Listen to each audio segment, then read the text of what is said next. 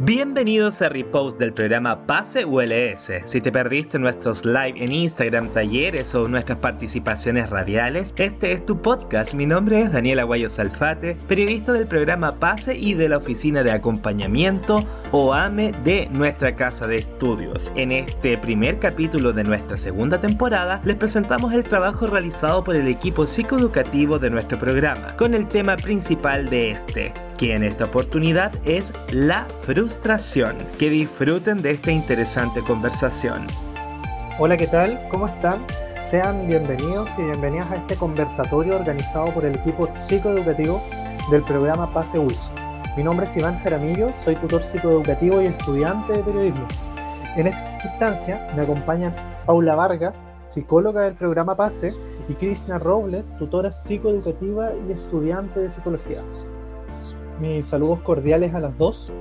Y bueno, hoy queremos hablar de, un temita que, viene mucho con, con, esto del cierre del semestre, ¿cierto? Y que los estudiantes entramos en esta clásica etapa en la que salen todas las emociones, ¿cierto? Y estas sensaciones de estrés, de ansiedad, pero sobre todo la frustración sobre este último punto quiero que nos detengamos un poco a conversar porque es una emoción constante, muy recurrente en la vida académica y no siempre la, sabemos reconocer o le damos la importancia que merece.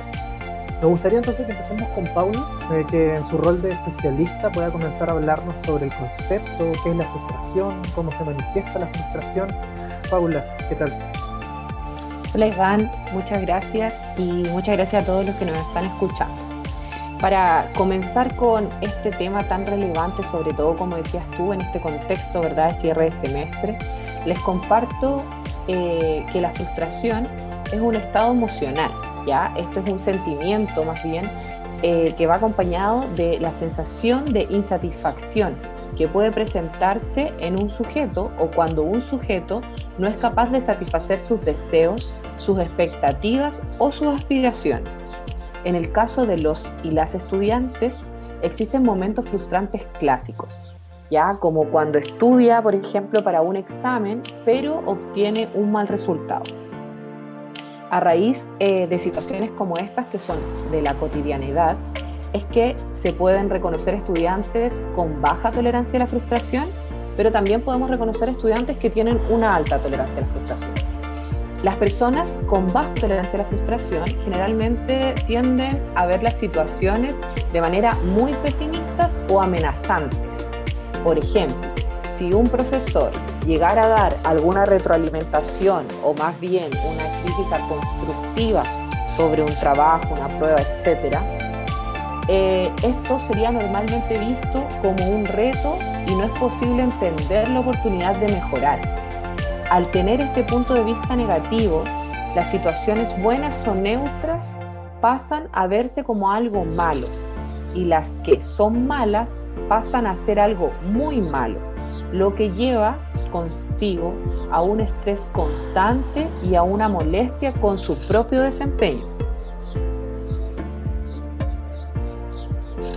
Es una información muy, muy interesante esta definición que, que nos da Paula en estos momentos ya sabemos lo que es la frustración.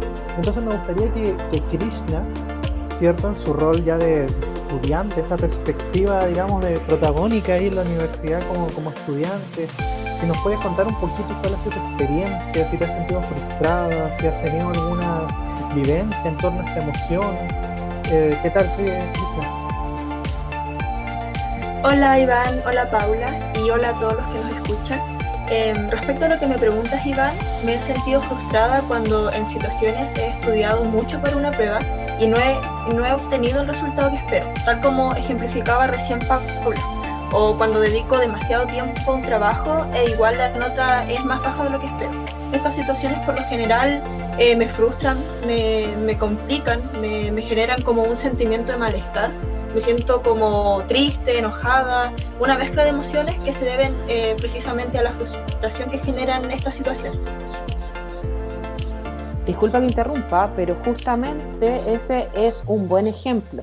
Pero también es necesario señalar que es solo una arista y que no todos y todas las personas, en este caso los estudiantes, porque estamos hablando de ellos, eh, van a manifestar de la misma manera la frustración. Existen entonces muchas manifestaciones de la frustración, ¿ya? Y entre ellas se encuentra el sentimiento de fastidio, de impaciencia, de ira o rabia, como nos decía Krishna, impulsos descontrolados y algunas conductas nerviosas, entre otras.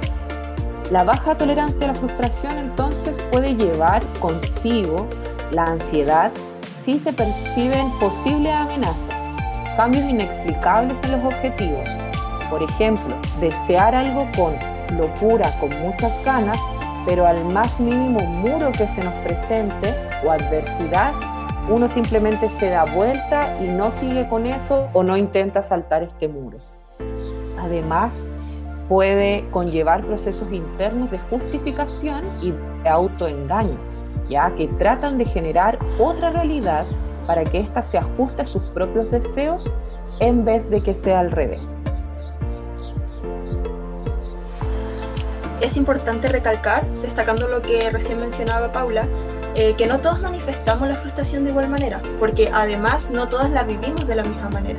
Algunos pueden tener alta tolerancia a la frustración, es decir, manejan las emociones con facilidad, no representa un mayor problema en las actividades académicas para ellos, pero otras personas poseen, poseen una baja tolerancia a la frustración, lo que significa que no son capaces de contener las emociones o reacciones que una expectativa no cumplida produce, tal como a mí me pasa con ciertos trabajos o evaluaciones.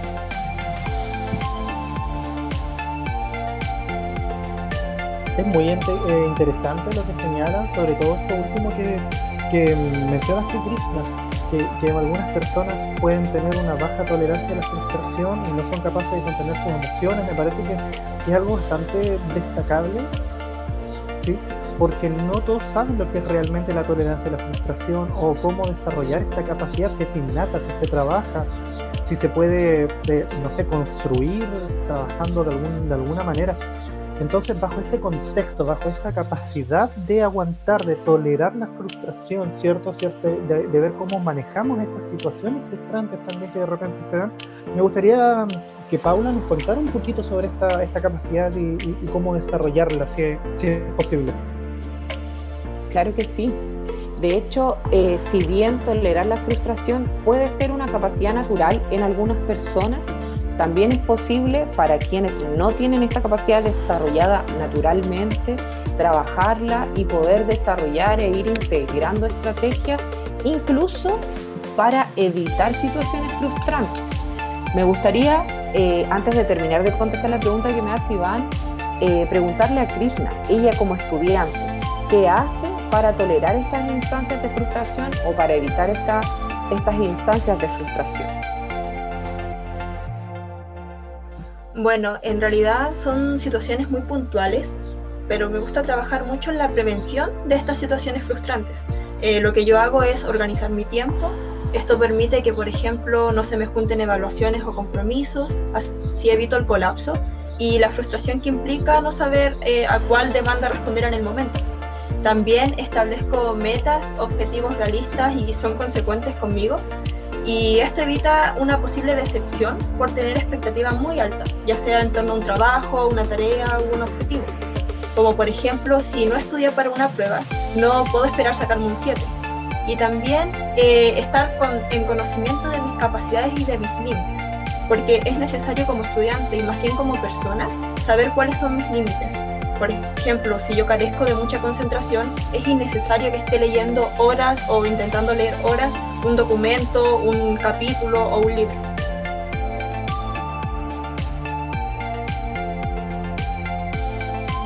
Esa eh, es una mirada súper importante y súper necesaria porque nos preparamos o muchas veces nos preguntamos cómo podemos enfrentar el momento que resulta frustrante pero no cómo evitar esos momentos. Entonces la idea que aporta Krishna es esencial y estoy muy de acuerdo contigo y me gustaría poder añadir otras ideas.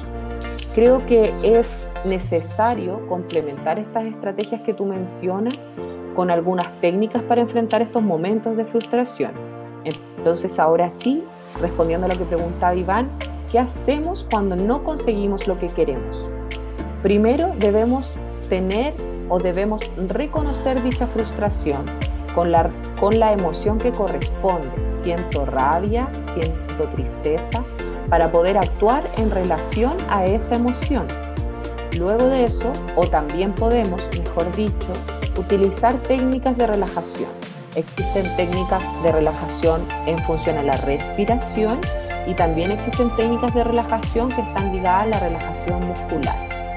Ya también podemos buscar soluciones a la situación que nos está frustrando y evitar centrarnos solo en el problema. Y por último, pero no menos importante, pedir ayuda cuando ya no sabemos qué hacer con ese sentimiento de frustración.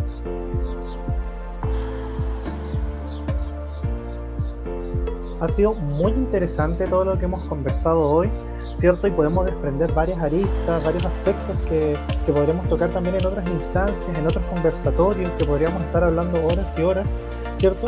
Pero me gustaría rescatar algunas ideas que han hablado, que se han mencionado, se han desarrollado en este conversatorio. Eh, principalmente entonces hablar de que la frustración es un estado de insatisfacción, ¿cierto? Cuando los, los estudiantes, y aquí me incluyo porque también soy estudiante, ¿cierto? No podemos cumplir nuestros deseos, nuestras expectativas, como señalaba Krishna, por ejemplo, una prueba, una evaluación de cualquier tipo, que no logro alcanzar la calificación que quería o que necesitaba muchas veces cuando estamos contando las veces ahí para pasar, ¿cierto? Eh, también, como, como, se ha señalado, como señaló Paula, que, la frustración es un sentimiento natural, que hay que reconocerlo, que hay que asumirlo y que hay que aprender y desarrollar también ciertas técnicas para poder controlar estas respuestas emocionales que se vienen de repente, ¿cierto? Y, y, que, estas técnicas se pueden aprender, se pueden desarrollar y que para eso justamente estamos, estamos nosotros y habrán otras instancias también para que puedan seguir aprendiendo. En compañía entonces de Paula, de Krishna, que les agradezco su colaboración, su participación, hago la invitación a todos y a todos los estudiantes que, que nos han escuchado, que han eh, escuchado y puesto atención a este, a este conversatorio, a que soliciten orientación si lo necesitan que no les dé vergüenza, que accedan a los apoyos, a los acompañamientos, a las ayudas que entrega el programa Paz y la misma universidad. Y aquí lo sacamos un poco de las tutorías, no solo hablar de que pedir ayuda implica pedir una tutoría, también hay actividades como esta en las que uno se puede informar justamente. Por ejemplo, si hay estudiantes que de repente se sienten frustrados pero no saben y buscan en Google nomás así como eh, qué es la frustración, aquí tenemos instancias en las que les podemos, los podemos orientar Pueden informarse sobre estos temas que muchas veces no tenemos, eh, más allá de, aparte de información, conciencia, ¿cierto? Y que esto repercute en, en nuestras vidas académicas. Y él lo entenderá Cristina, que, que, es estudiante, y, Paula en su momento lo, lo, debió entender cuando fue estudiante también. Por eso entonces eh, llegó la hora de despedirnos. Están todos y todas invitadas, como bien decía, a otras instancias de otros conversatorios en las que abordaremos otras temáticas como el estrés, otras temáticas como la motivación, otras temáticas importantes para la vida académica. Y muchas gracias Paula, muchas gracias Krishna y muchas gracias a todos quienes nos escucharon hoy. Hasta luego, chao chao. Hasta luego, chao chao. Chao, que esté muy bien.